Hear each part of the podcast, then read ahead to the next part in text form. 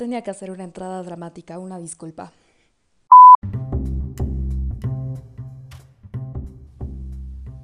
Hola, ¿qué tal a todos? Bienvenidos a otra edición de nuestro podcast. O sea, yo soy Mariana de Lucio. Yo soy Carol Lozada y hoy tenemos un tema con el que creo que muchas mujeres nos vamos a sentir identificadas. Eh, en lo personal es un tema que a mí me mueve mucho he trabajado durante años y pues también sé que voy a seguir trabajando, ¿no? Eh, vamos a hablar sobre nuestra relación como mujeres con la comida y con nuestros cuerpos. Ok, para este episodio decidimos invitar a dos personas. La primera es Pamela de Lucio, es mi hermana. Bienvenida, Pamela. Gracias.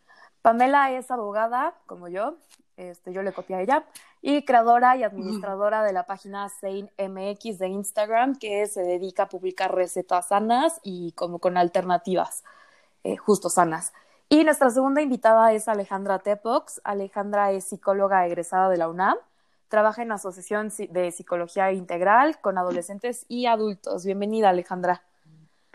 Hola, chicas. Gracias por la invitación. Nombre, ustedes por aceptar venir. Este, cuéntanos, Caro, ¿qué, ¿de qué va esto?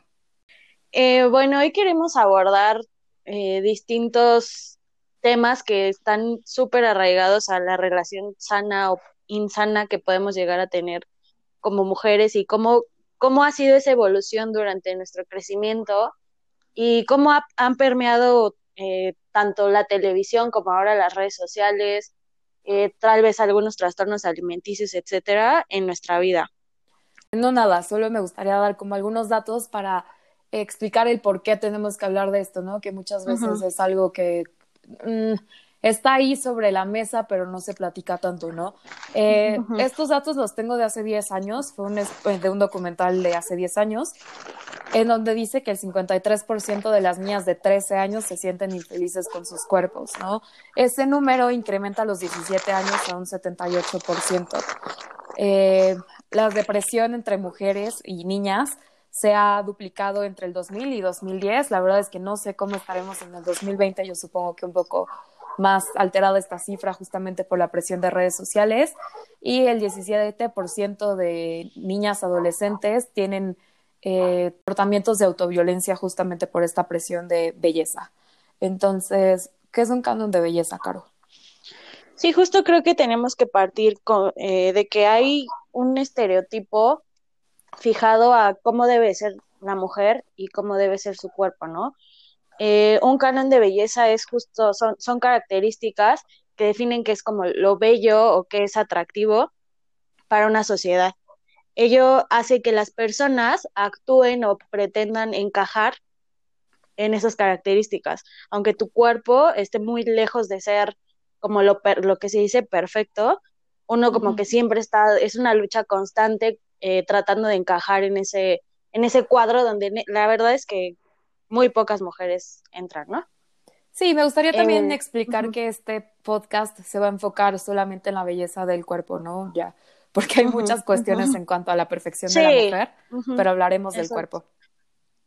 Eh, y también creo que es importante que, o sea, no estamos como discriminando o haciendo menos a los hombres, o sea, estoy segura que también hay hombres que han pasado por esto, pero hay datos y hay cifras y es algo que nos afecta más a las mujeres y que si tú le preguntas a cualquier adolescente o cualquier niña si se siente cómoda con su cuerpo o si, si, pudiera cambiar algo por su, de su cuerpo, estoy segura que el 100% te diría que sí, ¿no? O sea, ya aunque sea así de que, ay, no me gustan mis manos o la lonjita de la espalda o quisiera tener más boobies o más pompa, etcétera, ¿no? Entonces, por eso estamos haciendo como énfasis en el tema cuerpo, comida, mujer, nada más. No sé si nos pudieras contar, Ale, em, cómo afecta a los adolescentes, porque es, es distinto eh, cómo se manejan estos estándares siendo adolescente, que eres mucho más vulnerable, a siendo adulto, que a lo mejor ya tienes un poquillo más de madurez y de conciencia, ¿no? En la adolescencia se vuelve un sector vulnerable porque en, los adolescentes están en este proceso de descubrimiento, eh, de identificación, de terminar de madurar, ¿no? Justo en la adolescencia se deja esta niñez, este cuerpo de niño, en donde empieza a sufrir cambios, ¿no? Y los cambios no son parejos, es decir, a veces eh, en las mujeres un pezón llega a desarrollarse más rápido que el otro, o eh, primero eh, crecen, no sé, los senos y luego terminan como esta conformación o esta simetría. no, no es como que crezcan parejos y al mismo tiempo, o primero uno que sea de orden cronológico. Y justo en la adolescencia esto se incrementa porque eh, actualmente se tiene el dato de que hay 22 mil casos anuales de algún tipo de trastorno alimenticio en una edad de 13 a 18 años. El, la curva de, normalidad se ve incrementada entre la edad, en la, en la adolescencia media y tardía. Esto es porque eh, en estos cambios eh, es difícil y se movilizan muchas sensaciones y sentimientos que no todos pueden procesar o, sobrellevar sin ayuda. ¿no? Entonces, por eso es que la adolescencia se vuelve un sector vulnerable y un sector en donde empiezan a desarrollarse este tipo de trastornos. ¿Y qué onda con la imagen corporal, Ale? La imagen corporal eh, es un conjunto o es, una, es un constructo de eh, lo que tenemos internamente con eh, lo social, ¿no? Como esta parte de conjuntar eh, lo que nosotros hemos construido a lo largo de la niñez o lo que hemos aprendido de nuestros padres y cuando salimos a, a buscar un grupo de identificación empezamos a tener como este, esta percepción, ¿no? Que conocer el conocimiento y qué sentimos. Es un constructo subjetivo y eh, conlleva aspectos perceptivos porque tiene que ver con el tamaño, con la forma, con el peso del cuerpo de cada una, tiene que ver con aspectos cognitivos y afectivos porque eso es lo que nos va a generar placer o displacer, satisfacción o insatisfacción, ¿no? Porque justo eh, con lo que comentaban de que todos pensamos, ¿no? Tenemos estas ideas de que, ay, si pudiéramos, ¿qué te operarías, no? Cada una podría contestar cosas diferentes y hay personas que no te contestan una, no te contestan como prácticamente volverían a todo su cuerpo. Exacto. Y también tiene que tienen aspectos conductuales porque pueden exhibir, evitar, eh, hacer rituales o camuflajear, ¿no? Por ejemplo, hay personas que les gusta como validar desde afuera y por esto suben como imágenes eh, de cierta, con cierta postura o, de cierta manera, que es como de, ah, un like o, este, o comentarios positivos, ¿no? Como para validar desde afuera si sí nos está generando placer o si es algo correcto, y el caso contrario, ¿no? Esta gente que evita tomarse fotos, que evita tener como contacto, el aislamiento sería también un rasgo conductual de la, de la imagen corporal negativa y esto nos alerta, nos genera una comparación constante con el otro y con el otro no real, ¿no? Porque no es como de yo me comparo con mi amiga, con mi compañera. Generalmente las comparaciones son con la artista y con esta población que mencionaba, ¿no? Que es la mínima la que cumple estos cánones de belleza y que han estado cambiando, ¿no? No es lo mismo ser bella en el 2020 que en el 2010, ¿no? Las modas y los cánones se van adaptando pero la exigencia eh, particular hacia la mujer se mantiene, exacto. Sí, es justo lo que les decía, ¿no? Que, o sea, yo recuerdo que en, no sé, 2010, eh, lo, o sea, lo bien, lo bueno era estar como flaca, ¿no? Súper delgada, como un cuerpo, no sé, una Britney Spears, flaca, y, y que ahorita volteas y dices, güey, pues ahora necesito estar fit, y necesito estar musculosa, eh, tengo que tener pompa, tengo que, o sea, como una, pasó como de las Kardashians, que también estuvo como un tiempo de ser voluptuosa, etcétera, ahora ser como fit, ¿no? Y todo fit y comer bien. Entonces, justo creo que es una, o sea, es un problema que no se acaba y que va a estar latente y que más bien es trabajo de nosotras como mujeres y un trabajo interno, cómo manejarlo y qué tomar de, de eso, ¿no? Porque digo, no tiene nada de malo ser fit, pero obsesionarte con todo el tiempo estar haciendo ejercicio y hago ejercicio y no me veo como la morra que hace los ejercicios en Instagram, pues también está cañón, ¿no?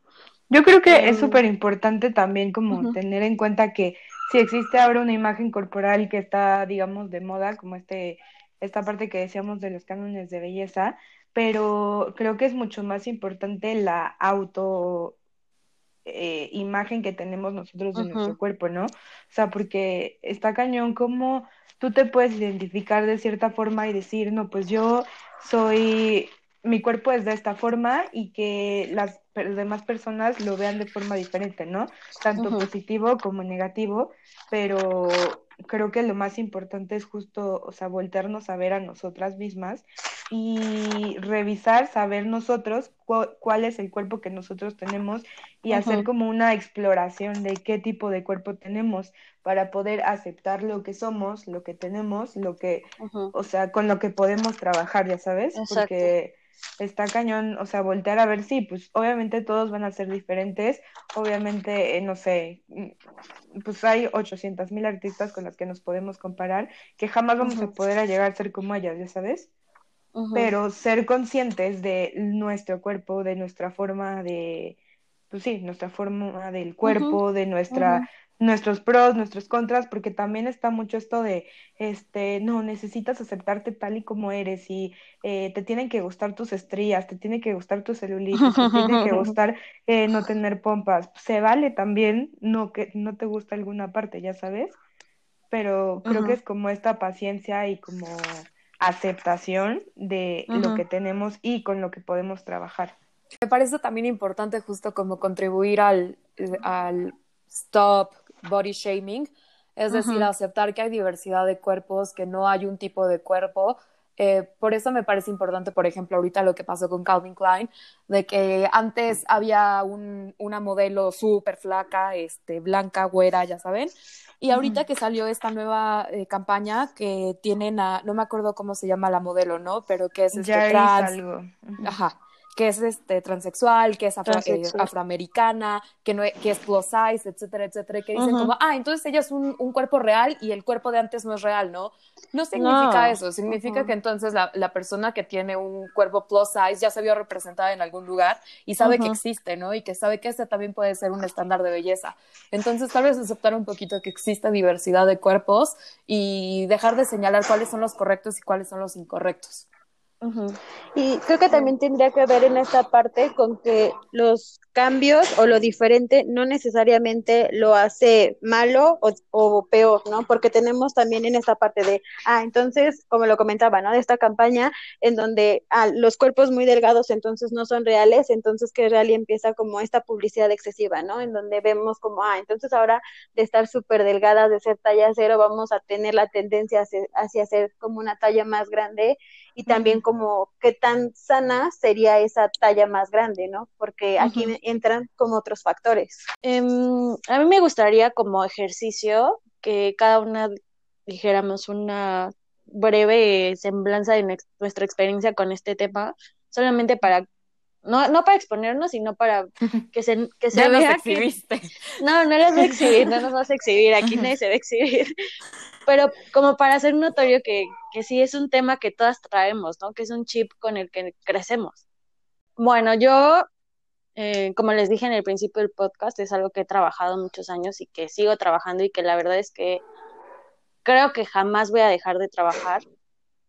Pero en preparatoria eh, sufrí ahí algunos trastornos alimenticios y, me, y me, me, me llama mucho la atención ahorita que hablábamos de imagen corporal, que yo no tengo como registrado en mi, en mi cabecita y en mi memoria mi, como que mi cuerpo delgado, ¿no? O sea, de que yo ahorita, no sé, peso 50 kilos, ¿no? Ejemplo. Yo soy muy chaparrita y en preparatoria, sí, en mis peores tiempos, que para, para mí en ese momento eran los mejores, güey, porque a mí me decían, ay, estás muy flaca, pero era de que, flaca de que te ves enferma, güey, no te ves bien. Y yo, ay, gracias. Eh, yo pesaba, no sé, 41 kilos, que es una diferencia abismal.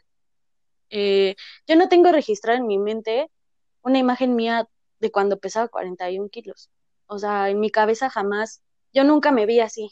O sea, yo siempre me veía, no gorda, pero pues no estaba a gusto. Eh, había veces así que llevaba yo dos litros de agua al día y una manzana y eso era lo que comía en toda la, en todo el día, en toda la hora de, de clases. Em, y es un proceso, eh, a la fecha, o sea, no, no tengo como ya tan marcadas como esas actitudes y estoy bien y estoy contenta, pero sí hay, o sea, contenta conmigo y con lo que he trabajado y dónde estoy. Pero justo de repente, no sé, ayer le platicaba a Mariana que de repente es como, güey, pues no sé, la lonjita, ¿no? O ya comí, me comí un gansito, pues ya no voy a cenar. Entonces, como que sí hay todavía cierto rezago de la enfermedad y que no es, no es algo que, que se quita de la noche a la mañana, ¿no? Creo que más bien es aprender a amarte, aprender a tratarte y, y como le decía mi psicóloga, o sea, tienes que reconciliarte contigo, conocerte y valorarte, ¿no? Porque al final nuestro cuerpo es lo que somos. No, no, o sea, no, no quiero contar esto como para dar lástimas ni nada, solamente que justo el foro que tenemos, el podcast, es como liberador y es una forma de, güey, existe y está cerca y, y justo... No, y que hay mucha gente que se va a identificar, ya sabes. Y que justo creo que si queremos hacer algo por nuestro cuerpo y cambiarlo, tenemos que hacerlo acompañadas de un especialista eh, y conscientes de que sí me amo y me gusta como soy, pero no tiene nada de malo querer cambiar esto con lo que no estoy tan a gusto, ¿no? Yo les cuento mi experiencia. Eh, pues yo justo como al contrario de Caro, eh, o no al contrario, también creo que es un poco parecido desde que tengo como, mm, no sé, de verdad yo me acuerdo y tenía como 8 o 9 años cuando empecé con mi primera dieta, pero además era dieta con un nutriólogo, era ir y, y saber que o sea, que a los ocho años, como que ahorita lo pienso y digo, no inventes, ¿por qué tendría que ir con una nutrióloga a los ocho años, ¿sabes? Digo, sí hay niños con sobrepeso y demás, pero yo siempre me acuerdo que, pues, siempre fui de talla grande, o sea, nunca he sido flaca, nunca me he considerado flaca ni, ni nada, ¿no? Y justo como que este proceso desde los ocho años que siempre ha sido estar en dietas y siempre ha sido como...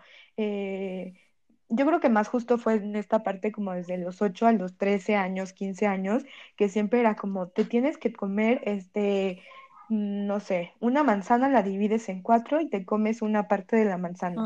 Eh, si te vas a comer un pan, porque pues además a una niña, ¿cómo le prohíbes los dulces, no? Era así como es que me preguntaban a mí, no sé, ¿qué dulces te gustan? Y yo no, pues las picafresas, ¿no? Bueno, pues ya no puedes comer picafresas, ya sabes, como que está... No, y como que toda esta vida de restricción y de saber que está mal comer y que, o sea, no sé, en primaria ir a, a la cafetería implicaba un issue cañón de, es que no me puedo comer una cachetada, es que no me puedo comer unas papas, ya sabes, como esta restricción siempre de, esta es comida mala, eh, no lo puedes comer, es que solo puedes comer esto. Cuando veía a mis amigas que comían lo que fuera, ya sabes que le mandaba, no sé, María, galletas Marías con Nutella y demás, y yo no podía, ¿no? Entonces como que al final terminaba comiendo lo que no podía comer. Y, y toda esta vida, o sea, todo este proceso ha sido siempre como ver a la comida como enemigo siempre. Y de unos años para acá, como que justo creo que he tenido como un proceso de, mm, pues sí, sanación y como de, de amistad con la comida, si así se puede decir, que no, o sea, como que justo me he quitado como esta imagen de que estar a dieta significa restringirte de 800 cosas y comer súper aburrido y comer eh, muy poquito y tener hambre todo el tiempo y tener ansiedad todo el tiempo y esperar a que ya termine el día porque ya para, para que ya no pueda, o sea, me acuerdo que una vez estuve en una dieta que neta los sábados solo podía comer jugos, solo. O sea, era todo lo que quisiera, pero jugos y el domingo solamente podía comer pollo, ni siquiera agua. Jugo de picafresa, ¿no? no, puros jugos de frutas y verduras y el, domingo solo podía comer pollo. Me funcionó perfecto la dieta, de verdad no sabes cuánto bajé de peso, pero obviamente lo subí después, o sea, justo es como el, oye, qué, qué padre estoy bajando de peso, pero te das cuenta que eso no es hacer las paces con la comida y que eso no, no no me funciona. O sea, a mí Pamela no me ha funcionado porque puedo bajar y vuelvo a subir, puedo bajar y vuelvo a subir, ya sabes. Y como que de estos años para acá he intentado dejar de eh, obsesionarme tanto con qué es la comida buena y qué es la comida mala, ¿no?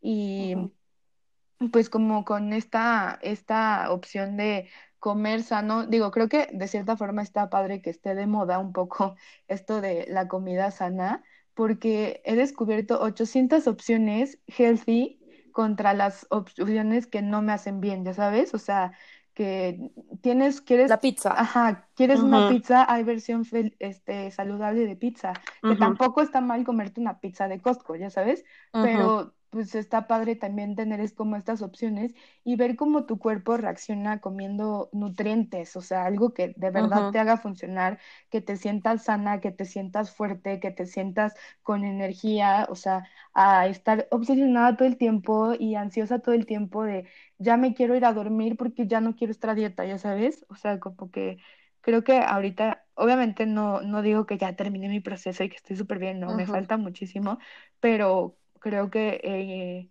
como tomado la, la amistad con, con, la comida y ya no me da miedo justo bajar y tomarme una copa de vino, no me da miedo el fin de semana comer alitas, no me da miedo eh, todo eso que antes tenía como culpa, o sea, esta culpa que sentía tanto por comerme unas papas, para mí era impresionante y ahorita la verdad es que pues no, o sea, todo creo que radica en el balance. A mí, Pamela, es lo que me ha funcionado, el balance. Gracias por compartir, Pamela. Ale, ¿algo que nos quieras compartir? Eh, pues sí, justo escuchando lo que comparten, eh, cuando estaba en la secundaria eh, era como el boom de esto, ¿no? De, estar súper delgada y casi casi parecer una Barbie, ¿no? Y yo no me considero muy alta, pero entro como dentro de esta media alta y eh, tenía una compañera súper eh, como estereotipada, ¿no? Ella sí tenía cuerpo de Barbie y era como de, o sea, todas éramos como, ay, se llama Blanca. Este, si me escuchas, hola Blanca. Este, y, de verdad. no, ya no, pero en ese momento sí era como todas queríamos ser Blanca porque era como, wow, el cuerpo así, ¿no? Era una cintura súper delgada y así. Entonces ahora, o sea, ya como después de este proceso, después de buscar como la ayuda para sobrellevar estas etapas o estos estas, eh, este estrés que te genera en la pubertad, eh, yo decía, ¿no? De repente es como de, ¿qué te gusta de tu cuerpo? Y era como, ah, mi sonrisa, ¿no? Me encanta. Y ya es como de, ah, también las piernas que dentro de la media, esto fue como algo que me causó un poco de conflicto, porque justo eh, es como, no sé, soy piernuda y esto generó como cierta burla en, en esta etapa, ¿no? Ya ahorita es como de, ah, disfruto como el comer pizza, el tomar una cerveza, el tomar un shot de tequila, ¿no? Pero justo sí era como aprender, ¿no?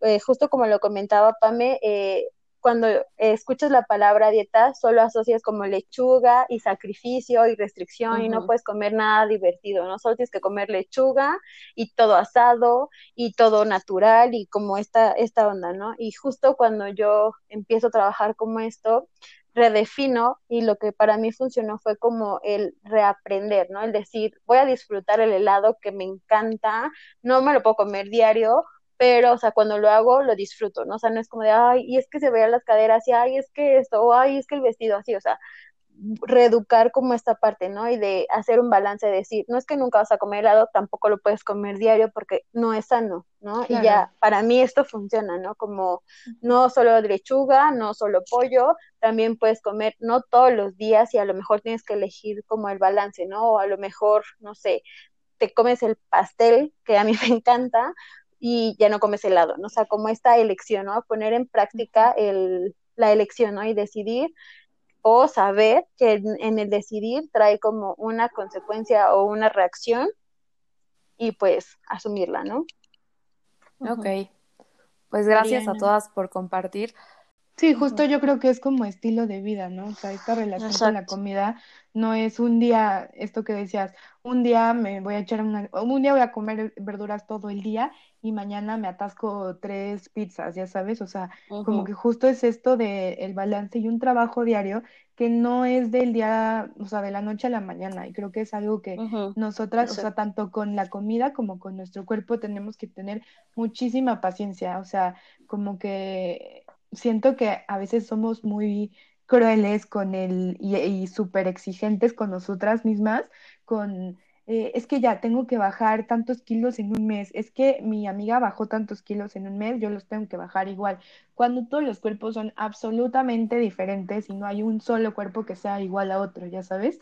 Y como esta, pues sí, esta paciencia que tenemos que tenernos a nosotros, que también está muy como romantizado, yo creo, esto del self-love y, y ámate como eres, no sé qué, pero la verdad es que también se vale sentir que no te gusta alguna parte de ti, ya sabes, no todo es amor y no todo es, este, tengo que sentirme bien y tengo que quererme y tengo que amarme y tengo que amar mi celulitis, no, se vale también decir, no me gusta mi celulitis y es parte de esta aceptación, ¿no? O sea, de, de, de aceptar que así soy y que con lo que tengo lo puedo trabajar, ya sabes, y que también, o sea, por esta parte medio cursi que voy a decir, pero justo es como sí tengo celulitis, pero qué padre que tengo dos piernas que me transportan a donde sea, ya sabes.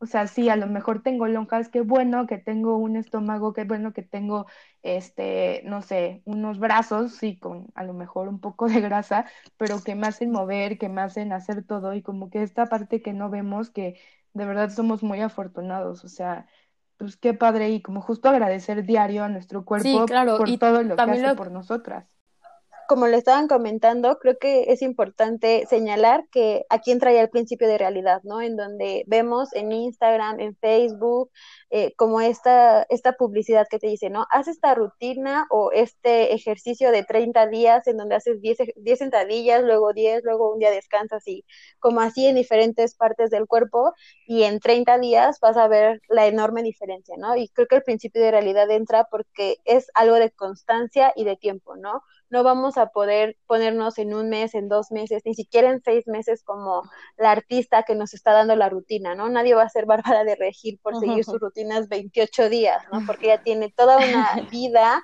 toda una disciplina para tener el cuerpo que tiene y, o sea, esta falsa publicidad, ¿no? De decir como en tanto tiempo si haces esto, si sigues mi plan alimenticio, o sea, solo nos ponemos en riesgo porque puede ser un cambio muy drástico para nosotros. Sí, tal vez siempre estar acompañada de un profesional, ¿no?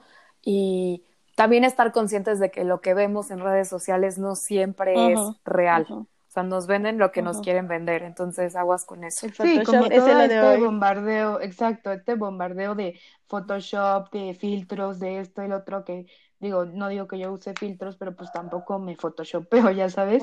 Y esta gente que sí lo hace, que nos hace creer que esto es real, y más que con estas influencers y demás que tienen muchísimo poder y muchísima influencia en lo que piensan las demás personas y demás, que está cañón como, como niñas de, no sé, 15 años, 16 años, creen que esto es real y que es lo que pueden y lo que tienen que ser y lo que aspiran a hacer, ¿no? A mí me preocupa mucho porque como que haciendo la investigación para este podcast me di cuenta que la información que tenía antes era como de televisión y lo que veías en las películas y lo que veías en la publicidad de revistas. Como que siento que ya las niñas no compran tanto las revistas como Cosmopolitan así, ¿no? Ya están en redes sociales y creo que justo la, parte preocupante es que ya no solo es la artista que antes veías inalcanzable, ¿no? Sino que ya son gente que supondrías que es normal porque las influencers vienen de un contexto normal y también esta parte de que veas que tus amigas tienen el tipo de cuerpo perfecto, ¿no? Y que lo publican y que se photoshopean, ¿no? Alguna vez yo fui a Acapulco con una amiga y me dice como, oye, baja esta app, está buenísima. Yo, ¿para qué es, no? Me dice, ve, puedes photoshopear y retocaba su cuerpo. Y yo como, o sea, yo, yo no lo photoshopeo, pero sí se me hizo un...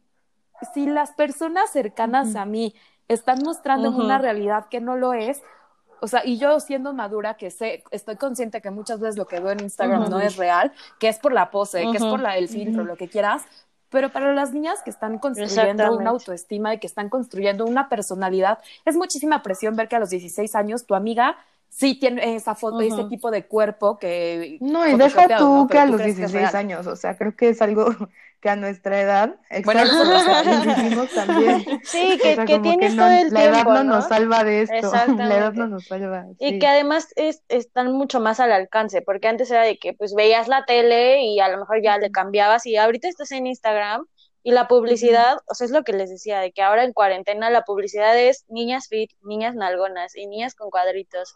Y justo estas rutinas de, haz estos ejercicios tres días a la semana y en dos semanas ya, o sea, Kardashian. Contribuye mucho a la relación que tú tienes con tu cuerpo estar viendo esto, porque es la presión de estoy en cuarentena y, de cuarentena tengo que salir buenísima. Cuando pues o sea, que no tiene nada de malo si sales de cuarentena con dos, tres kilos de más, ¿no? Porque no te estás moviendo, estás en tu casa y está bien. Igual estás ansioso, igual estás deprimido porque estás encerrado y no tiene nada de malo. Eh, y a las que van a También felicidades. Pues, mis respetos y qué padre su disciplina, ¿no? O sea, qué yo, Pero justo como este... Justo yo estoy buenísimo. Como este contribuye. felicidades. Pues felicidades, no está mal, ¿no? Pero es un trabajo de cada quien. O sea, yo me permito que si un día no quiero hacer ejercicio porque tengo ansiedad y me quiero echar en la cama, lo voy a hacer, ¿no? Esta presión de ser siempre productiva y de tener todo el tiempo tu cuerpo perfecto, pues Yo justo, o sea, eh, eh, tal vez... Justo cuando empezó la cuarentena yo me di cuenta de que me estaba pasando eso y de que me la pasaba viendo todo el día así como o sea, estas morras influencers se la pasan haciendo ejercicio y se ven bien aunque están en su casa y, güey, también se vale, yo dejé de seguir, no sigo ni una sola influencer, ni una sola eh, famosa artista cantante, a nadie, güey, y eso me da paz. Porque, o sea, justo veo, veo gente normal, ¿no? En mi Instagram veo a mis amigos o veo conocidos y que no me causan nada de ansiedad y no me estoy comparando y no estoy pensando como, güey, pues debería estar haciendo ejercicio en vez de estar aquí echada viendo Instagram, ¿no? Entonces, creo que está bien hacer algo por nuestro cuerpo, pero también necesitamos identificar por qué lo estamos haciendo. Porque si nada más lo estamos haciendo por cumplir un estereotipo, porque a huevo voy a poder subir mi foto con 200 mil likes, porque va a ver buenísima. Ajá, no o sea, ni lo vas a lograr, güey, porque tu cuerpo ni siquiera, no estás, no estás programada para hacerlo por ti y no estás haciendo algo sano, nada más estás como queriendo, ajá, obsesionándote y validándote desde la perspectiva ajena y juzgándote desde los ojos de alguien más. Y si estamos conscientes, la verdad es que nunca vamos a ser aceptadas al 100%. Habrá gente que le guste nuestro cuerpo, habrá gente que diga muy flaca, muy gorda, muy buena, muy plana, lo que sea, ¿no? Entonces, si nunca vamos a cumplir con un estereotipo, si nunca vamos a, cumplir con lo que piensen los demás, pues la verdad es que es empezar a amarnos, o sea, igual y suena muy a cliché, ¿no? Pero sí aceptarnos nosotras, ¿no? Que es que hasta dónde tú te sientes cómoda con tu cuerpo, que si te gusta cambiar algo que sea porque tú te vas a sentir cómoda con eso, no por la validación de los demás. Y creo que también tampoco, perdón, que tampoco, o sea, esto que venían desarrollando como que también me quedé pensando, justo en el también se vale, o sea, tampoco es decir como, bueno, pues tengo 20 kilos de sobrepeso, así me amo y así voy a estar, ya sabes. O sea, como que justo creo que el tema es la salud. O sea, fuera de que si nos aceptemos como tengamos que aceptarnos, pesemos 800 kilos o pesemos 5 kilos, o sea, justo es esto de estar sano. O sea, eh, para nosotros poder querernos, creo que el justo el Mm, no la validación, pero como la medida en la que tendríamos que hacerlo, no tendría que ser ni en peso ni en medidas, sino más bien en salud, ¿no? O sea, por ejemplo, yo hubo un momento que me traumé demasiado porque neta vi la báscula y no bajaba y no bajaba y no bajaba y neta cada día, te lo juro, era así, no, es que no he bajado ni un gramo, estoy igual, ayer bajé un gramo, bueno, 100 gramos y hoy subí 100 gramos, ¿no? Y que es como el, o sea, que me desesperé tanto que dije, voy a hacerme unos estudios porque a lo mejor tengo algo, o sea, tengo hipertiroidismo y no sé qué, bla, bla, fui y todos mis resultados salieron perfectos, así de pam, estás como nueva, que es como justo, si estoy sana, si estoy sana, ¿para qué estarme preocupando de más, no? O sea, obviamente si me dijeran, estás a dos de tener diabetes, pues, oye, ponte las pilas. Exacto. o sea, ponte las pilas, pero justo también tiene que ver con eso de no llegar al extremo, ¿no? De sí hacer cosas sanas, sí hacerlo como con este enfoque desde acompañamiento profesional siempre, ¿no? Que te lo diga un nutriólogo o alguien que se ha informado, que se ha preparado para esto, con psicólogos, con médicos, desde ese trabajo. Bárbara de Regil. No es nutrióloga. y, desde, desde, desde este trabajo este multidisciplinario, ¿no? En donde ninguna, o sea, el objetivo es como tu bienestar o, o tu crecimiento o, o el que de alguna manera mejores tu salud, ¿no? Que creo que sea la intención. Y no llegar a este extremo de, ah, es que tengo rutina y me invitaron a una fiesta o mis amigas me invitaron a un café o vamos a hacer una videollamada en estos en estos tiempos de cuarentena y es como de, no, porque sabes qué, tengo que clase y entonces, no, no, o sea, como llegar a este extremo de que tu vida gire en torno a, en, perdón, en torno a la dieta sana, a la rutina de ejercicio, a que no puedes comer eh, eh, por equivalencias, ¿no? Creo que estas dietas que son por equivalencias o las dietas keto en donde todo lo tienes que comprar de una marca y solo esa marca porque si no te hace daño, ¿no? Estas galletas, estos pasteles que son como súper sanos, en donde no te restringes, pero, o sea, no tenemos, no, sabemos como qué lo compone, ni si de verdad nos están vendiendo lo que nos están vendiendo. Y creo que otro de los peligros de los que comentaban tiene que ver con el peligro de lo natural, ¿no? Porque estas influencers que Pame dejó de salir, de seguir y que nosotros hemos dejado de seguir en momentos, tienen que ver con esto, ¿no? Porque te dicen y te cuentan que son personas súper reales, es que un son personas como tú y como yo, y que todo es natural, ¿no? O sea, todo es natural, y, y, por ejemplo, a mí, en lo personal, sí, a mí me molestan esos comentarios de, es que como todo lo que se me antoja y no subo nada, o sea, no entiendo qué me pasa, ¿no? Como, es como de, o sea, que también no, o sea, no, no se trata como de satanizar las redes sociales, porque hay contenido bueno, ¿no? Hay contenido que nos puede servir y que nos puede dar guía, una guía de, de, cómo alimentarnos o de, etcétera, como por ejemplo la página de Pame, ¿no? Que Pame en ningún momento ha dicho como, soy nutrióloga y tienes que hacer esta dieta. No, güey, a ver, te estoy dando ideas de si quieres cambiar tus hábitos, no vas, a, o sea, no ponerte a dieta, sino cambiar tus hábitos, te estoy dando ideas de cómo lo puedes hacer, ¿no? Para los que no siguen la cuenta de Pam, eh, pues cuéntanos un poco de qué va Pam. Eh, pues la cuenta se llama SainMX, eh, SainMX en Instagram y la empecé justo como por febrero de este año, después de este proceso que aprendí como de esta esta relación con la cocina que además Mariana les puede decir, yo odiaba meterme a la cocina, odiaba cocinar, neta, si mi mamá me pedía que le ayudaba, no, no lo hacía, o sea, para mí justo mi enemigo era la cocina y la comida. Y de como un año para acá, como que justo fue que empecé a aprender como hábitos diferentes, a ver que la comida sana no es aburrida y demás. Y empecé con esta cuenta y a subir recetas que podrían como inspirar o ayudar a otra gente a, a comer saludable y justo no tener que, mm, ¿cómo se llama? Que restringirse, que restringirse, que es así como, no, ¿cómo no me puedo comer unos waffles? No sé qué, y es como, aquí la versión saludable de waffles. Y justo lo que digo, a ver, yo no soy nutrióloga, la nutrióloga te va a decir qué porciones son las que puedes o no comer y qué es lo que puedes o no, ¿no? Pero justo muchas amigas que también fueron como, o sea, justo estaban como en estas dietas con sus nutriólogas, me decían, es que me encanta tu página porque me das opciones que para mí la nutrióloga me dio algo súper aburrido y lo puedo ver y se me antojan unos hotcakes de avena con, no sé, con plátano y están deliciosos, ya sabes, o sea, también como opciones, este, pues sí, o sea, como esta creatividad y esta relación con la comida que les puede ayudar. Y justo también, creo que les, les contaba ayer, pero les cuento a ustedes también que una niña, por ejemplo, me, me comentó, me mandó un mensaje y me decía, oye, muchas gracias, creo que la habían operado del riñón o algo así, y obviamente su dieta era, tenía que ser saludable totalmente, ¿no? Entonces, para ella lo saludable, ella me contaba, era como pues comer solamente pollo asado y comer ensalada, ya sabes.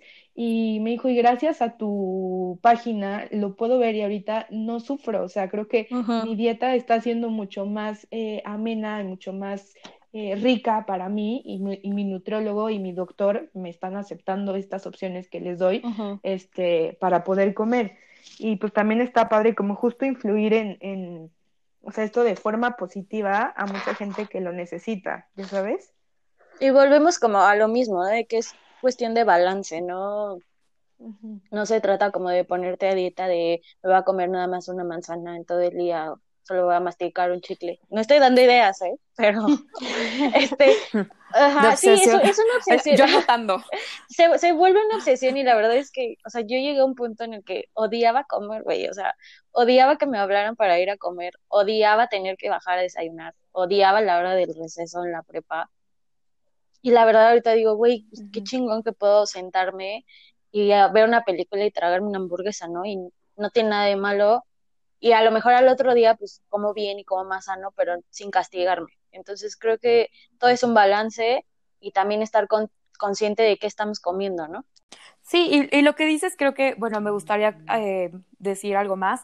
Por ejemplo, Pam, eh, yo que tengo aceite en la casa, la verdad es que empezó a comprar crema de cacahuate natural en lugar de la crema de cacahuate que te venden en el súper, que es súper grasosa.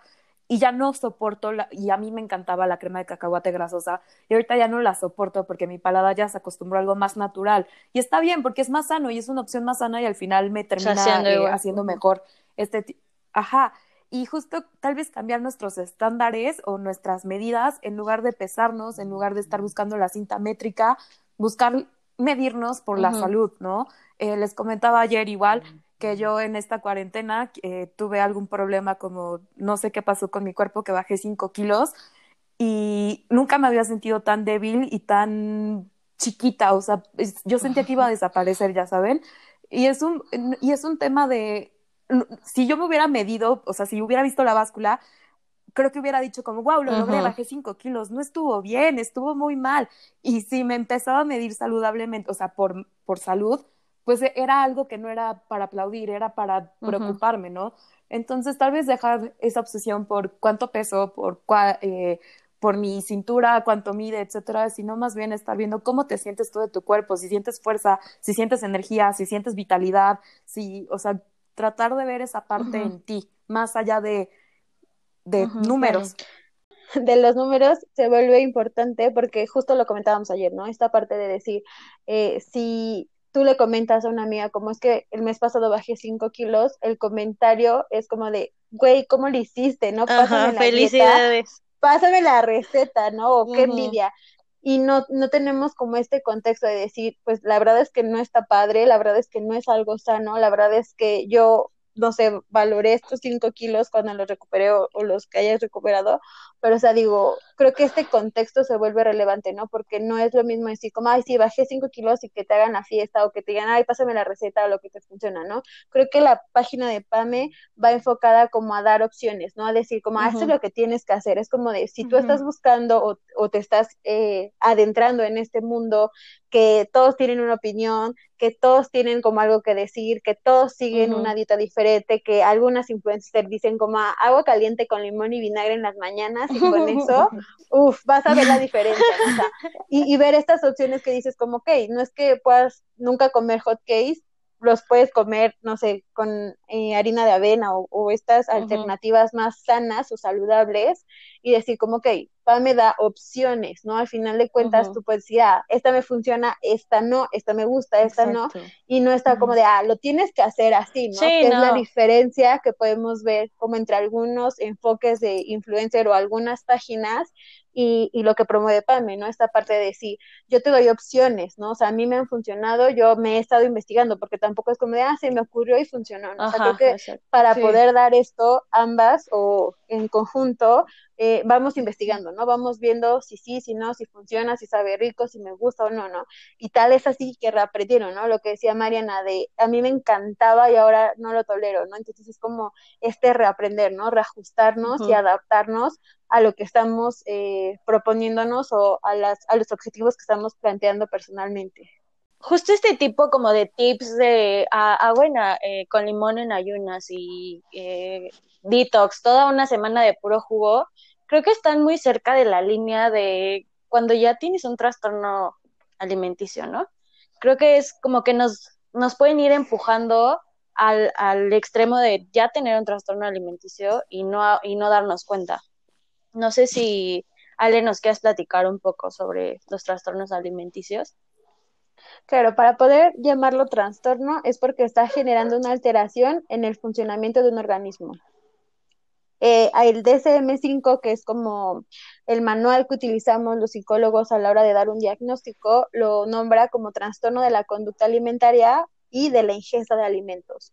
Esto tiene que ver con una alteración en la alimentación que causa un deterioro significativo en la salud física y en el funcionamiento psicosocial.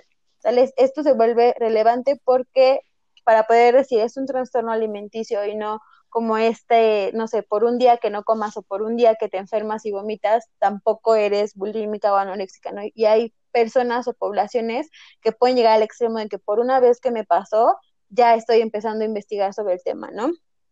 Eh, algunos eh, autores establecen que los síntomas de estos trastornos son similares a los que tienen las personas que consumen sustancias psicotrópicas o a los patrones de consumo compulsivo. Eh, esto, esto de la ingesta de alimentos se va a ver reflejado o va a tener un impacto a nivel cerebral en los sistemas de la regulación del autocontrol y de recompensa, porque es como lo que juega o lo que entra en pie en este tipo de trastornos. Dentro de los trastornos tenemos como la anorexia, la bulimia, eh, los atracones, la rumia y eh, para ir como delimitando porque hay unos que son más famosos que otros o más eh, divulgados que otros, ¿no? Por ejemplo, al principio empezaban a comentar que la mayoría de la población afectada o de la población que sufre estos trastornos o que habla de estos trastornos son mujeres. Pero también hay como, por ejemplo, vigorexia, es un trastorno que tiene una o sea, tiene más población varón en, en este trastorno, ¿no?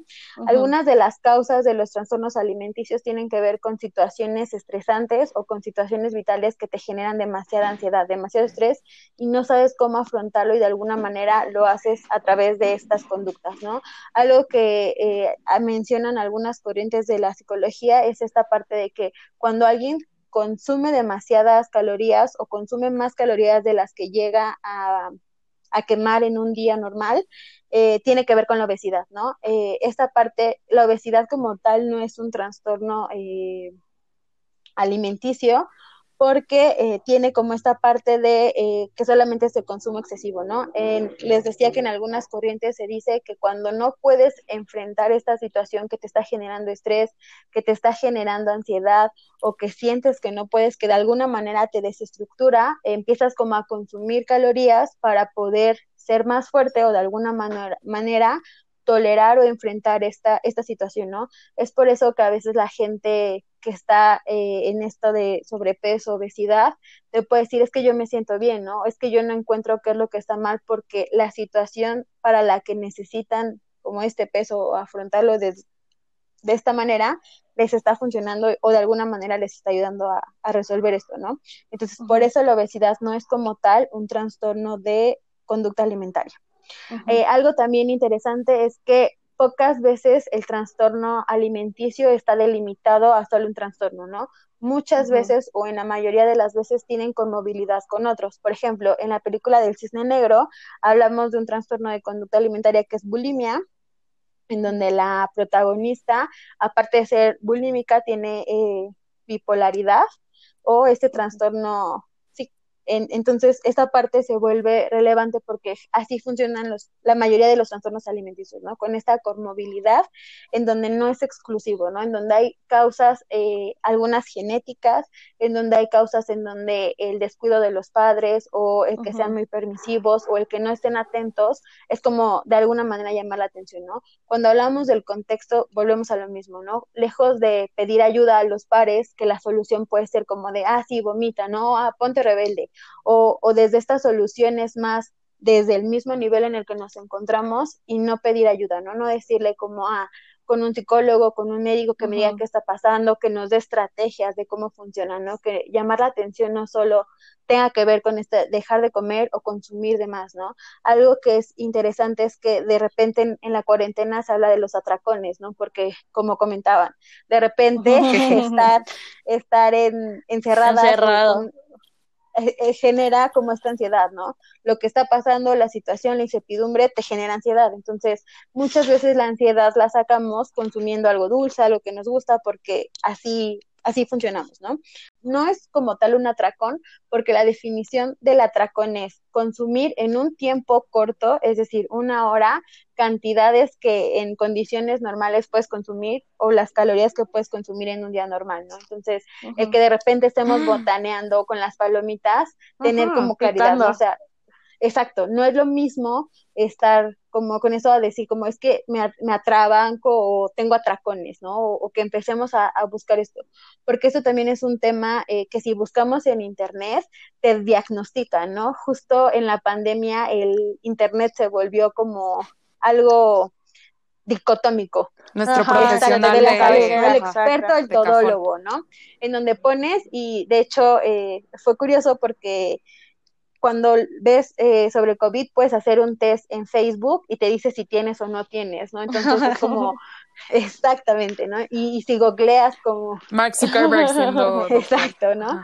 Este, si, si de repente tú googleas como eh, no tengo apetito o por la preocupación de no saber o si tengo familia que sale, que se, se, está exponiendo, de repente dejo de comer y si estoy bajando de peso, estos son síntomas de un trastorno de conducta alimenticia, ¿sale? Entonces, si nosotros empezamos, hay gente que tiene como esta estructura de decir, ah, lo tengo y empieza a comportarse como tal, ¿no? Entonces, aquí se vuelve relevante esto de decir, checa la, o sea, quién lo está publicando, desde dónde lo está publicando, de dónde lo sacó, compáralo y, poner como este criterio discriminador, ¿no? En donde podemos decir, no porque hoy eh, no tenga hambre o esta semana no tenga hambre, quiere decir que, que algo está mal o que ya tengo un trastorno, ¿no? Porque justo si googleamos cómo nos sentimos todos en esta cuarentena, van a salir ansiosos, depresivos o bipolares, ¿no? Entonces, la idea no es así, la idea es como empezar a, darle como este valor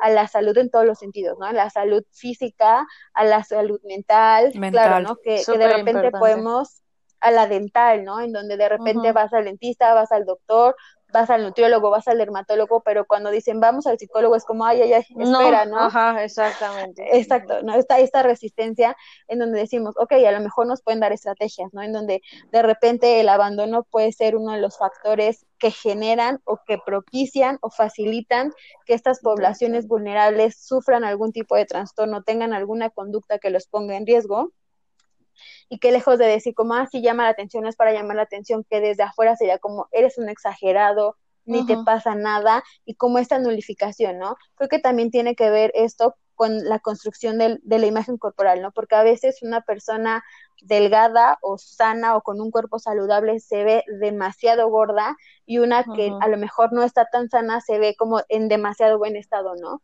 Y estos extremos también tienen que ver con, con esta construcción, ¿no? En donde te dicen a lo mejor te validan el que te sientas mal y te llevan al doctor o eh, te, dicen como estás exagerando, quieres llamar la atención, ponte a hacer algo productivo, ¿no?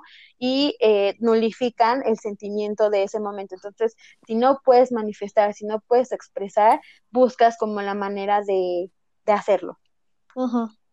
Y bueno, justo como le estábamos comentando, creo que otro punto importante sería como esto de la autoviolencia, ¿no? El que de repente nosotros vamos a ser como el juez más severo con nosotros mismos, ¿no? No solo con el otro, no solo nulificamos o tenemos este body shaming hacia el otro, ¿no? Sino también hacia nosotros mismos y esto de la autoviolencia genera que lejos de generar factores protectores que de alguna manera te dicen como, oye, cuidado, hay peligro aquí, eh, se generan o se vuelven factores de riesgo, ¿no? En donde de alguna manera buscamos esta validación o buscamos que alguien nos diga, oye, no, no estás gorda o no estás fea y, y de repente pasa, ¿no? Porque justo cuando están eh, los adolescentes en esta población vulnerable y te dicen como estás gorda y fea, eso sí lo creemos, ¿no? bueno, no solo los adolescentes, a cualquier edad si te dicen como estás fea, como que se conecta con algo y dice sí, ¿no? Pero si alguien te dice como, oye, qué guapa es, como, no, lo dudas, ¿no? Como no lo crees, como que a lo mejor tiene otra intención, ¿no? O no es tan fácil de creer como el estás fea o estás gorda o estos adjetivos o prejuicios que generamos en donde van encaminados hacia la autoviolencia, ¿no? En donde ser muy estrictos con nosotros, poco flexibles, en donde todo tiene que ser blanco negro, en donde no tenemos como algo más eh, hacia el centro o hacia lo neutro, ¿no? Siempre tendemos a ir de un extremo a otro porque así hemos aprendido, ¿no? Como de o estás eh, sano o estás enfermo, ¿no? No hay como uno de, ok, a lo mejor no todos los días vas a estar sano, no todos los días vas a estar felices, feliz, pero tampoco quiere decir que te la vivas amargado, triste o en depresión o que estás empezando a tener un trastorno del estado del ánimo, ¿no? Entonces, solo como acotar que todo o, o, uno de los factores que tiene que o que tenemos que tocar y que tocamos dentro de este tema tiene que ver con la autoviolencia, ¿no? En cómo nos castigamos, en cómo y la autoviolencia va desde si te llegas a pegar, ¿cuál es la primera acción? Si te equivocas, no es como de, ay, vamos a hacerlo bien otra vez, no es como, ay, qué pendeja, o ay, se me fue, ¿no? O sea, siempre va como hacia esta parte de, de, desvalorizar, de decir como sí, es que no es como de no te fijaste o vuelve a intentarlo, sino como esta parte de sí, claro, no estás poniendo atención, sí, claro, no te interesa, ¿no? Como estos, estos, estas connotaciones más, más negativas o más severas. Bueno, vamos a cerrar este podcast con las recomendaciones. Ale, ¿qué nos recomiendas hoy? Eh, pues yo les recomiendo eh, pedir ayuda o acercarnos a un asesoramiento. No necesariamente tiene que ser un proceso terapéutico y para eso pueden, eh, el contacto de la Asociación Psicológica Integral en Facebook e Instagram lo encuentran como ASPI y ahí vamos subiendo como recomendaciones, algunos tips y eso sería como la aportación del día de hoy.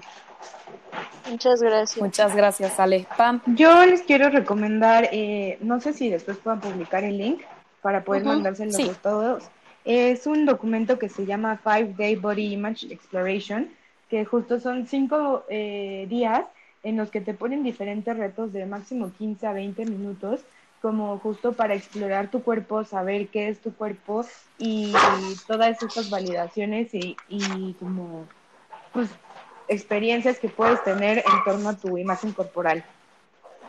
Muchas gracias. Muchas gracias, Pam. Eh, yo les quiero recomendar una peli que está en Netflix. Yo creo que ya muchas de ustedes la vieron. Eh, se llama To the Bone. Es una película que habla de anorexia.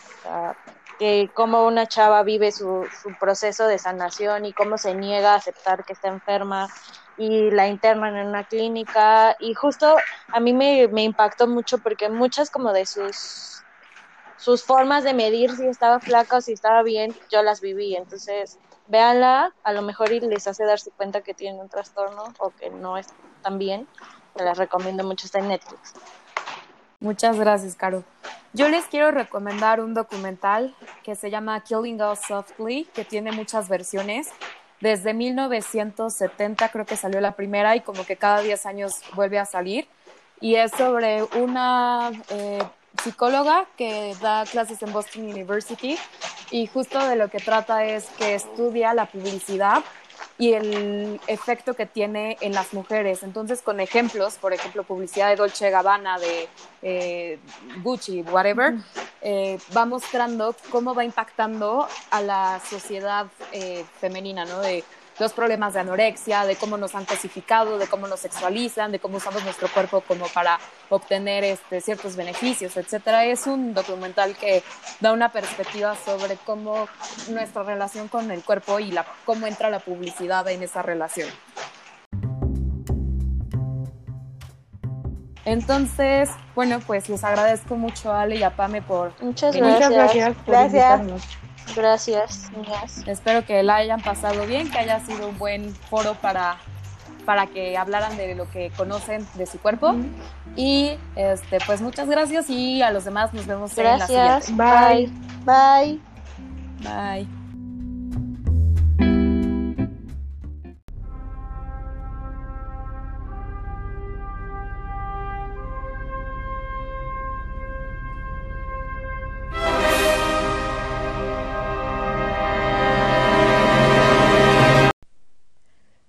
Tenía que hacer una entrada dramática, una disculpa.